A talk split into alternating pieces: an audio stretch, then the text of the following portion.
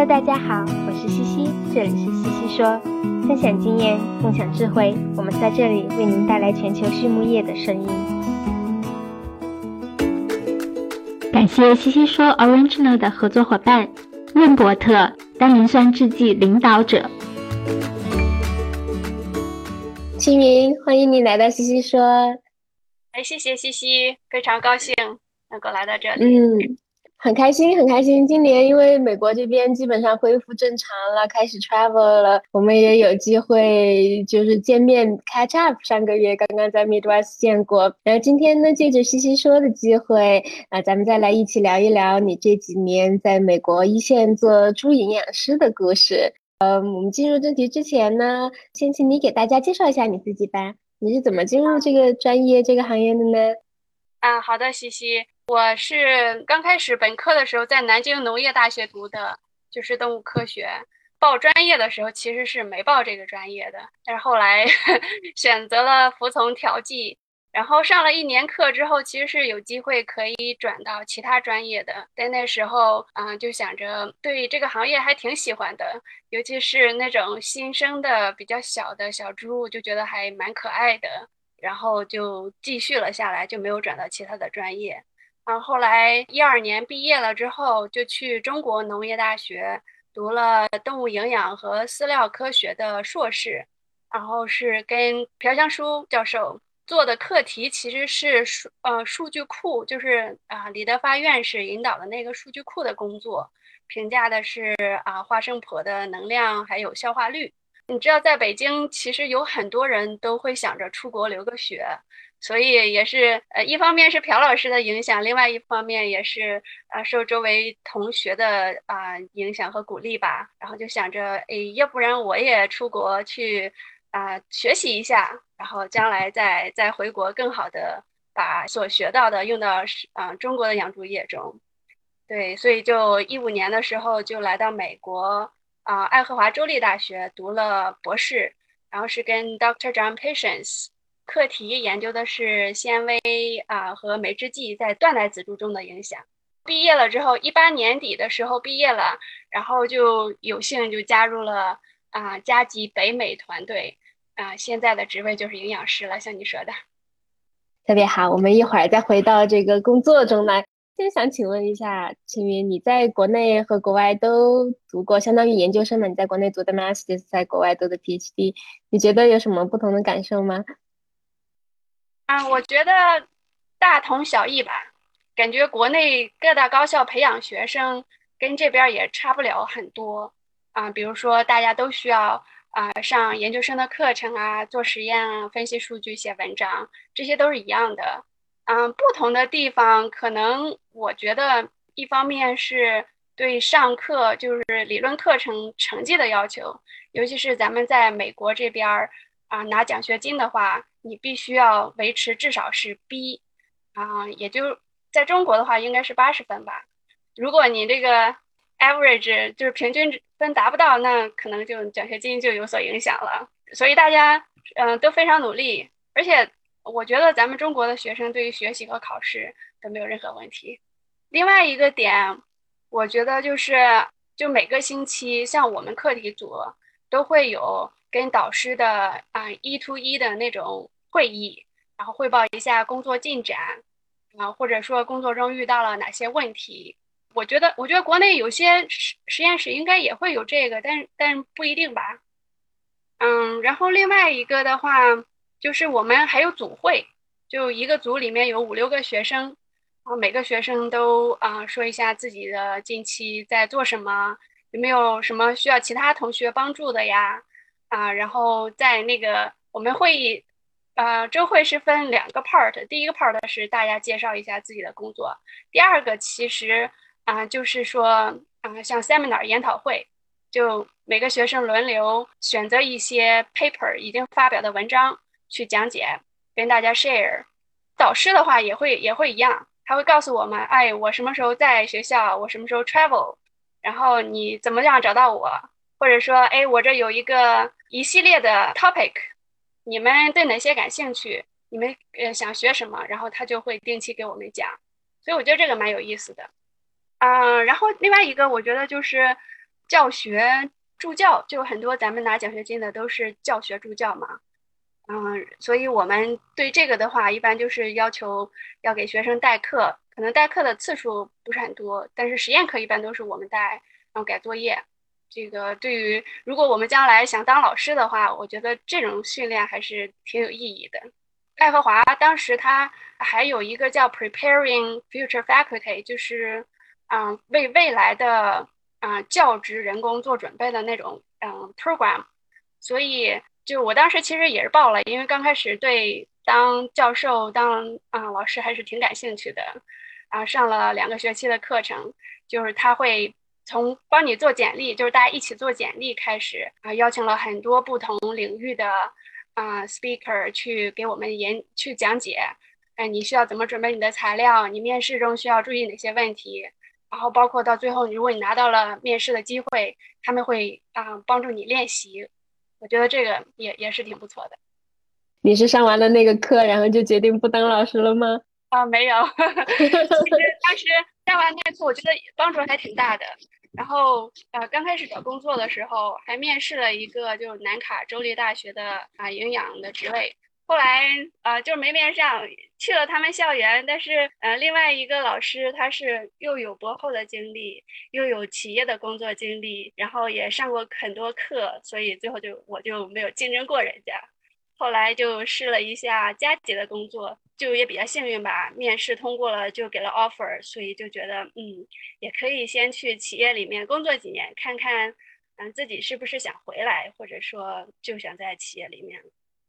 对，是的，在在美国这一点还是比较灵活的哈，很多呃学校的老师都是在业界工作了很多年，然后也有机会再回到学校。哎，青云，你在读博士的时候的导师是 Dr. John Patience，他在美国的猪营养界应该说是这个大大大大牛了，呃，神级一般的人物。你觉得是从是从他来学习，对有哪些呃对你影响比较大的事情吗？记忆吗？嗯，有。他的话就是 Doctor Patience 的话，就是对于培养学生这块非常看重。他就是自己的啊 purpose 里面 top 最上面的一个第一就是培养优秀的学生。所以就是他每年的话啊会安排我们就带我们出去参观不同的企业啊和其他的学校交流，像那个伊利诺伊啊，你之前的学校，还有是 Kansas State。都会跟他们去交流，这样就是拓宽了我们的人际关系。同时，啊，我们每次交流的时候，大家都要讲一下自己做什么实验啊，然后去讨论一下这个实验的课题。我觉得这个都挺挺有意思的，也挺重要。然后去去企业交流的时候，就是可以更好的去了解，哎，我们将来毕业了之后都可以做哪些工作呀？啊，不同的职位之类的。嗯，我觉得。呃，这一点对于我们毕业之后找工作还是挺有帮助的。这个也是比较 unique 的。另外一个就是很有意思的就是，啊，爱荷华是美国的第一养养猪大州嘛，然后每年都会有一月份的时候有一个叫啊 Iowa Pork 啊 Show，然后六月份就有一个 World Pork Expo，就是猪业博览大会，然后他每年。都会带着我们每一个学，就是整个团队，大家都去。然后早上特别有意思，就是早上的时候，大家就是有有展位嘛，就一个展位一个展位的去看，发现有意思的，或者说他觉得我们应该更好去了解的，然后我们就跟人家展位里面的人去聊，说，哎，你是做什么的？你能给我们讲一下你的工作职位和你们公司吗？然后我们一个学生在一分钟之内就介绍一下自己和自己研究的课题。对我觉得这个呃也挺有意思的。当时就是也是因为这个认识了加急的，就是 Chad Pilcher 嘛，他以前也是 Patience 的学生，然后就建立了这个联系。当然毕业找工作的时候，还把他当成了就是内部的推荐人，所以我觉得呵 呵这个拓宽自己人际关系还还挺好的。对的，帮助你们 network 这一个哈，对未来的职业是非常有帮助的。哎，你说到实验，呃，你在博士期间做的是关于纤维的纤维营养的实验，这个在现在呃营养学里面是非常热门的一个话题。嗯，可以请你给大家讲讲你的博士研究吗？具体做了什么，发现了什么呢？可以，就陈代文老师好像之前也做了很多啊纤维方面在紫珠里面的应用。嗯，我就是呃看前面他们做的做的一些实验，就找一些 gap 嘛，嗯，就发现就是那个对于生长性能的这个 response 还不是特别一致，啊，所以就觉得要不要在高纤维情况下添加酶制剂，看看会不会对生长性能有一些作用？如果有作用的话，到底是因为消化率的提高呢，还是说肠道健康的改善？嗯，所以其实就做了两个大的实验吧。第一个就是在没有攻毒的情况之下，就正常饲养。嗯，当时是用来四百八十头断奶仔猪，然后用了四个实验处理组，一个是对照，就是玉米豆粕加了百分之五到十的 DDGS 和呃麦麸，就 wheat maize。啊，然后实验一呃一共做了二十八天，就一个对照组，一个木聚糖酶添加组，一个复合酶，复合酶包括了木聚糖酶啊、贝塔葡聚糖酶和纤维素酶。最后一个处理组就是啊两个酶都加，就是所以一共就是 two by two 那个交叉设计。实验最后就是发现了添加木聚糖酶对生长性能没有效，没有改善作用。但是添加了复合酶，嗯，它改善了日增重，所以这个也我觉得也也 make sense 吧，因为，嗯，像那个麦麸里面也会有一部分的 beta glucan，就贝塔葡聚糖，所以多添加不同类型的酶制剂，可能啊效果会更好。然后呢，有意思的就是对生长对啊消化率，就像能值啊啊脂肪啊。蛋白啊都没有什么影响，只是提高了 ADF 酸性啊洗涤纤维的消化率啊，所以就可能这个生长性能的改善并不是因为消化率的提高，所以我们当时还测了就是肠道的一些指标和血清的一些炎性因子，就发现其实在这个复合酶的处理组里面，它啊降低了就是尿液中叫 lactulose to mannitol 那个 ratio。啊，所以就是那个 lactulose 翻译成中文的话，我有点忘记了。但是它是属于一个大分子，它要是穿越肠肠道到血液中的话，必须是通过那个叫 paracellular 的 pathway。所以这个降低其实是啊，意味着小肠肠道屏障功能的改善。同时，我们也发现了就是紧密连接蛋白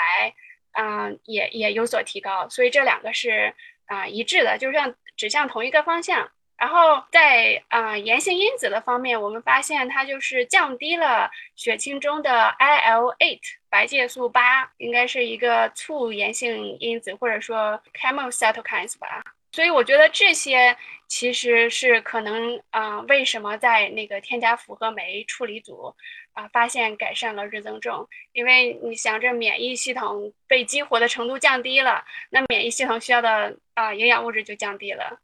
啊，所以最后更多的营养其实可以用于生长，这是第一个实验。第二个实验呢，就是在大肠杆菌 F 十八攻毒的情况之下做的。这个啊，F 十八是主要影响就是断奶后的仔猪。这个实验其实当时是做了十四天，就是在断奶后第七天的时候开始攻毒，只攻了一次，但是它那个剂量是稍微高一些，但也不是特别高。因为我们也不想让猪死，然后攻毒之后，啊，又跟踪了七天，就评价了一些啊生长性能啊啊肠道指标和微生物。这微生物是很重要的一点，在这在这个里面，因为就想看一下啊不同类型的纤维，还有在纤维日粮基础上添加酶制剂会不会有额外的改善作用。做了六个处理组，一个是负对照组，就是没有攻毒的。一个是正对照组，一个是这个就是攻毒的，然后日粮呢就是普通的玉米豆粕日粮，嗯，然后就是一个可溶性纤维组，这个可溶性纤维是添加了百分之十的甜菜粕，不可溶性纤维啊纤维组第四个是，然后这个是添加了百分之十五的 DGS，所以当时就是想让日粮里面的总的啊纤维 T TDF 嗯比较一致。然后第五个和第六个处理组就是在三和四的基础上加了一个就是多种的维呃多种的酶制剂啊，因为我们用了甜菜粕嘛，所以还加了果胶酶。这个结果就发现大肠杆菌攻毒它确实降低了生长速度，所以说明我们这个攻毒是成功的。和攻毒的对照组比，可溶性纤维加上酶制剂组改善了攻毒前一周和后一周的啊日增重，说明就是嗯这个组合还是对生长性能有比较有益的变化。然后同时它也有降低那个肠道就炎性促炎性因子 TNF 阿尔法的那个趋势。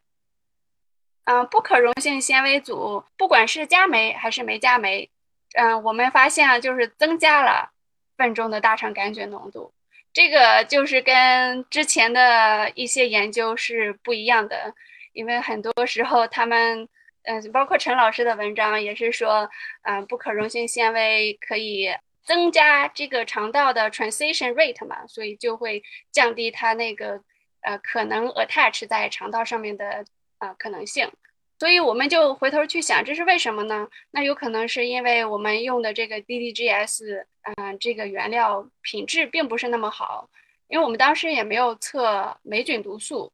嗯，也有可能这是一个一个方面。另外一个方面可能就是我们当时做配方的时候只平衡了 SID 啊赖氨酸，但没有考虑到就是总氮，就是呃 crude protein level，所以这个处理组它那个。嗯，粗蛋白水平大概高了百分之三到四吧，比对照组，所以这个也有可能是嗯，它加重腹泻的这个这个影响。对，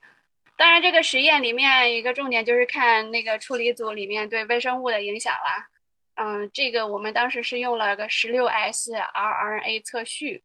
然后发现处理组嗯就有挺多微生物相对丰度都发生了变化，但是我觉得更重要的就是。So what？那这代表着什么呢？嗯，所以就我也不是一个微生数据微生物家，然后就当时就看了好多文章，就想说，哎，这些变化到底意味着什么？跟这个我们所观察到其他指标又有什么相关性？就挑几个比较典型的吧。第一个就是我们发现可溶性纤维啊加上酶制剂组，降低了回肠内的大肠杆菌叫致褐氏菌属的趋势。嗯，所以这个应该是一个好的方面。另外一个就是可溶性纤维，不管加酶还是不加酶，它都显著提高了啊链球菌和螺旋杆菌。就是链球菌的话，这个就比较有意思，因为一般咱们都认为它跟就是病原菌，它属于病原菌，跟病原菌相关，对吧？嗯，但是就查文献多了，就也会发现，因为我们当时就只只测到就是属嘛 genus level，就没有测到这叫种。所以就就就读文献多了，就发现有些链球菌，像尤其是湿热啊湿热性链球菌，它其实是属于益生菌，就是 probiotics。所以有没有可能，就我们发现的这个链球菌增加是有一部分是好的呢？这因为生长性能发现了就有改善，所以有可能我们是推测是有可能哈。然后第三个就是不可溶性纤维组 DDGS 加酶组。它显著提高了乳酸杆菌的相对丰度，嗯，这个应该是我们都一般认为是一个比较好的改善。最后就是可溶性纤维素组，加酶不加酶都显著提高了叫罗氏菌属。嗯，之前就是这个罗氏菌属，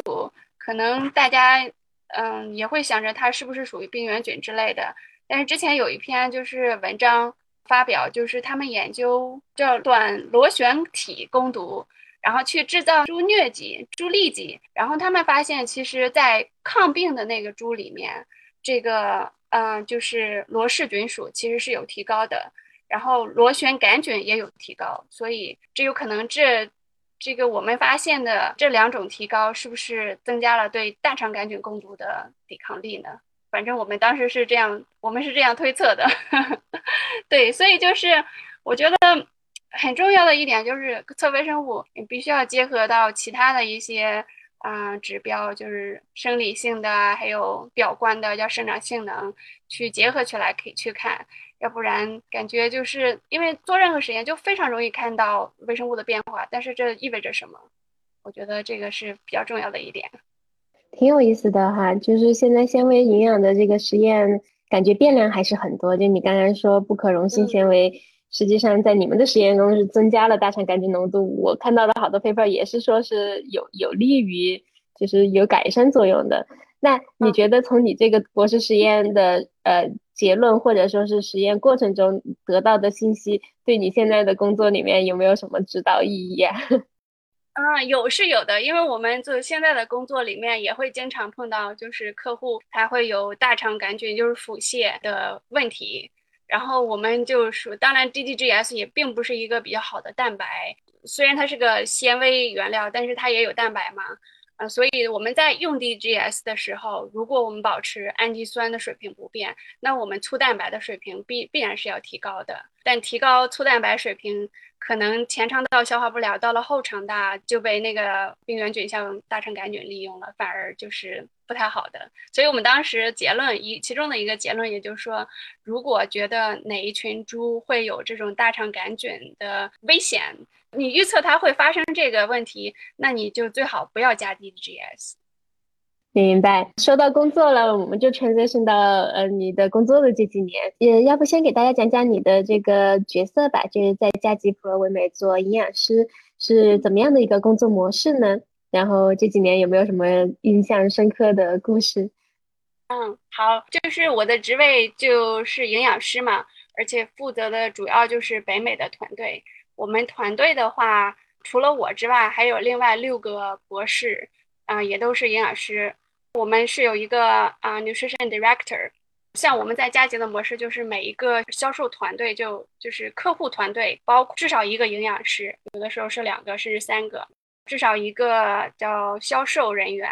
然后啊，一个到几个啊配方师，就是。这个是固定的，但我们的区域是不固定的。就比如说，我并不是只负责啊爱荷华呀、Minnesota 那个那个区域，就可能什么地方都有，也看客户的大小、客户的需求，还有就是 personality 吧。啊，具体平时工作的话，就是主要帮助他们设计，就是营养营养，这叫什么日粮。如果没有什么问题，当然就从 standard 开始。但是如果有问题，那我们就会考虑就是营养和健康的呃互作。这时候我们应该怎么去啊调控？另外一个比较重要的也比较常规的就是就是夏天和冬天这个换料的时候，夏天的时候美国就猪价相对比较高，因为需求比较高。但是呢，猪的话它吃的就是因为热应激，它吃的就少了，所以它长得慢。这时候我们一般夏天的时候都会考虑，就是增加日粮里面的营养浓度，尤其是能量，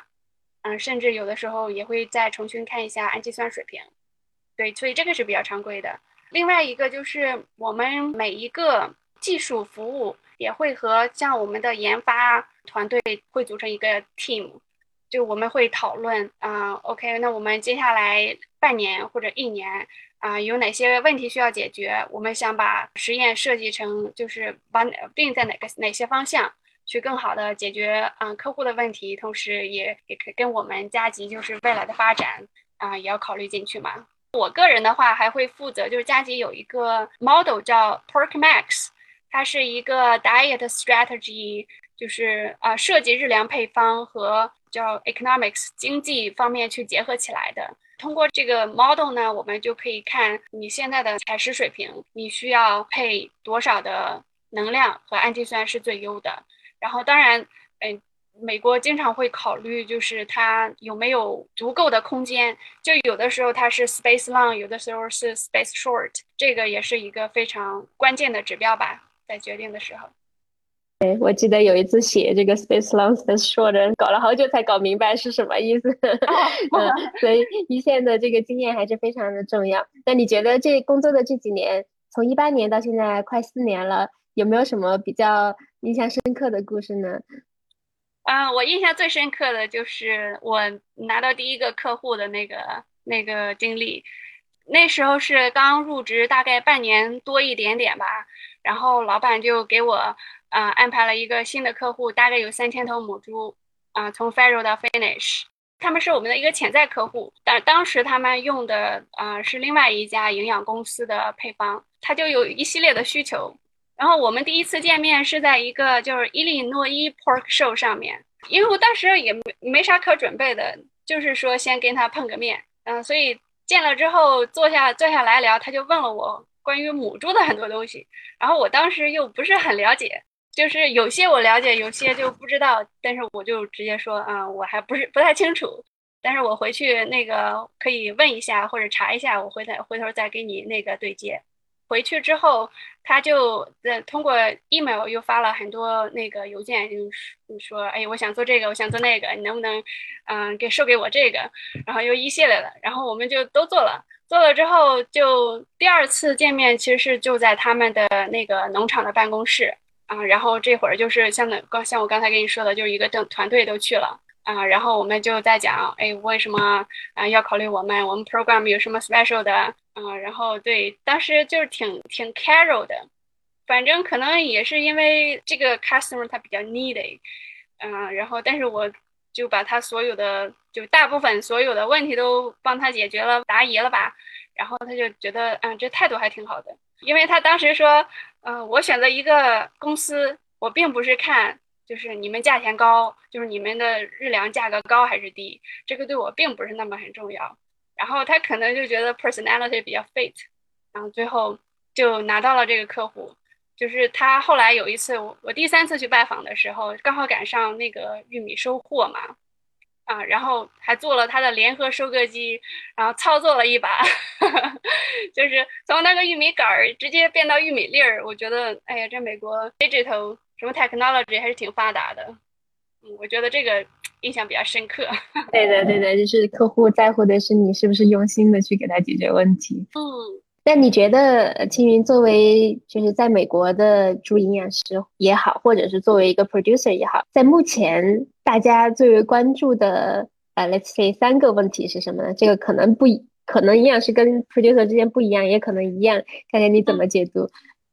对，因为我们虽然是营养师，但是很多时候客户也会问你一些关于管理方面的问题啊，还有啊疾病方面的，所以啊，我们就是营养师关注的问题也基本上都是，哎，客户都在关注什么呀？整体的行业里面大家都在关注什么？所以就是人工 labor 就在美国永远是 number one 的，就好像他们就这边反正就一直总有 labor 的 shortage。像像不管是母猪场还是子猪场，尤其是母猪场，那 labor 要是人工跟不上了，那生产成绩就很难跟得上，啊，所以这个是永远第一。第二个就是像营养师的话，就是怎么考虑降低成本，嗯，并啊维持它的啊叫什么 profitability 收益啊，尤其是现在。嗯，脂肪的价格特别高，就所有的原料都很贵。现在玉米豆粕、DGS、氨基酸，但是脂肪尤其的贵，是因为那个美国这个 biodiesel 啊，biorenewable 啊，那个 energy，呃，他们的他们需要更多的油，所以就很，他们他们的利益又很高，所以咱们就是整体的把油价都给抬高了。所以我们现在就是最重要的一个问题，就是考虑这未来的。几年到五年之内吧，怎么设计配方，就是降低油油的用量，同时又能维持这个动物的生长性能。这这在泌乳母猪里面和仔猪里面其实也挺重要的，因为泌乳母猪里面那夏天的时候还是呃需要一些啊就是油脂的啊，包括啊对这个非必需脂肪酸的供应也是啊必需脂肪酸嗯。然后第三个就是美国，其实它的疾病压力也是蛮大的。去年和今年，其实像 PRRS 有一个新的叫幺八四，还有啊 E. coli 就大肠杆菌 F 十八，对于美国这养猪养猪业的生产成绩是影响挺大的。就是之前他们的报道是说，美国的生猪出栏量还是母猪就是降低了百分之五到十，所以即使现在就是饲料价格还是很贵。嗯，但是猪价因为这个产量下降了啊，然后得卖的还是挺高的，所以就猪价还是挺高的。他们现在还处于赚钱的阶段，但我们就是看了未来，就是等到十月份、八月份、十月份那个 contract 的时候，他们就开始，其实可能就不一定赚钱了。那个时候，尤其是控制成本就变得非常重要了。啊，我刚我刚才说的是 purse 还有 e c o 来，对，就是。像营养的话，也会对他们有影响嘛，尤其是像刚才说的 Eco 来 Challenge，然后像 Purse 的话，爱荷华州立也做了一些相关的研究，提高那个赖氨酸和能量比可能会有一些作用，但是你要在发现的时候就马上就用那种料，所以在实际中这可可操作性就稍微差了些。但是这些我们都是会关注的。嗯，特别好。青云，我我记得刚认识你的时候，你应该是刚刚开始工作不久，然后这几年呃，在各种活动上呀、会议上看到你做的越来越棒，非常的优秀。你觉得从学校到工作的这个 transition 这几年有没有什么心得感悟跟大家分享一下？呃，我觉得就是刚开始毕业的时候，觉得自己嗯还挺 confident 的，但是毕业之后发现哇，其实。啊，这个营养师的工作设计的角度还是挺多的，就发现自己也不是好什么都不懂的样子，就是包括做配方，在实验在学校里面做实验配方和那个生产实际的配方是完全不一样的思路，软件也不一样，嗯，包括对于这个啊经济指标的那个这个理解。那在学校里面，咱们就说啊，这个改善了，好呀，这个可以用啊，嗯，但是在实际生产中，他们就会说啊，那我们的 return 是多少？像添加剂、像酶制剂，就会考虑 ROI。当然，你工作个一年到啊两年的时间，这些都是慢慢会会掌握的。只是说，当时这个是一个 big learning curve 吧，就是刚开始的时候，别人都跟我说，你可以问任何问题。所有的问都没有啥问题，然后就是觉得当时确实应该 take advantage of that 吧，就因为，嗯，确实有的时候你问的问题是你帮助你自己去了解，另外有的时候可能这些老的团队成员也也不知道为什么我们是这样设定的，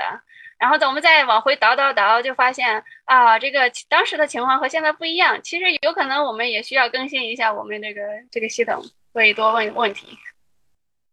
特别好，是的，我觉得直到今天，我觉得自己还是有很多东西不懂哈。我们就是在学校出来之后，工作中也要不断的学习。好嘞，青云，那我们在结束之前有两个这个非技术的问题，呃，问到你啊。虽然我们今天聊了很多这个感想啊、感悟的，但是想了解一下，就是在工作中你现在最喜欢用什么样的参考资料或者是方法呢？呃，因为是营养师嘛，所以用的最多的第一个就是《Feed Efficiency in Swine》猪啊饲料转化效率那本书《John Patience》，然后另外一个就是 NRC 二零一二，嗯，这个用的还是蛮多的，像这两本工具书。然后对，就是一般遇到问题，嗯，我反正习惯的是先自己查文献。查了差不多了，然后如果有还有其他问题，我就会跟同事，因为我们有团队嘛，就我会给他们群发，啊，说，哎，你们遇遇没遇到个这个问题？然后我现在是这样想的，这样可不可以行？或者说你们有没有其他的什么建议？因为他们很多人都都比我有经验嘛，我是我们团队里面最没有经验的人了，所以我还是啊喜欢跟他们请教，对。然后如果遇到就是之前遇到过的问题，那。可以借鉴一下之前的 experience。你刚刚讲到从学校的工作的这个 transition，提到了一个非常好的建议，就是要呃多问问题。呃，除了这个之外，如果现在让你给刚毕业的自己提一个建议，或者说点什么，你你觉你会说什么呢？我会说，刚开始的时候空余时间啊，就是自由的时间会比较多，应该就是花时间做一些总结一下自己常。常用的工具啊，比如说我们做做配方，有的时候需要做设计 concentrate，叫浓缩料，呃，从全价料到浓缩料这比例不一样，但那你怎么去设计这个？是其实是你可以做一个小工具，可以大大的改善你的工作效率。然后另外一个就是像一些生长曲线啊，就不同的遗传公司啊，不同的品系，这采食曲线啊这些，还有包括这个嗯。啊，就是叫 license license curve，就是氨基酸的 curve，啊，然后还有其他的工具，就是你怎么评价这个能能值啊，氨基酸啊。像我们加急有这种 model 了，可能就直接用 model。那如果没有的话，你还是可以自己 build 一个小的啊 Excel 做个小工具。对，我觉得都花一些时间做一些自己以后常用的工具还是挺好的，因为你未来可能真的就没有时间去去做了，就越来越忙了。是的，就边学习边思考边总结哈。非常感谢庆云今天分享了很多很有意思的故事，谢谢你。啊，没事，不客气。非常感谢 西西能邀请我。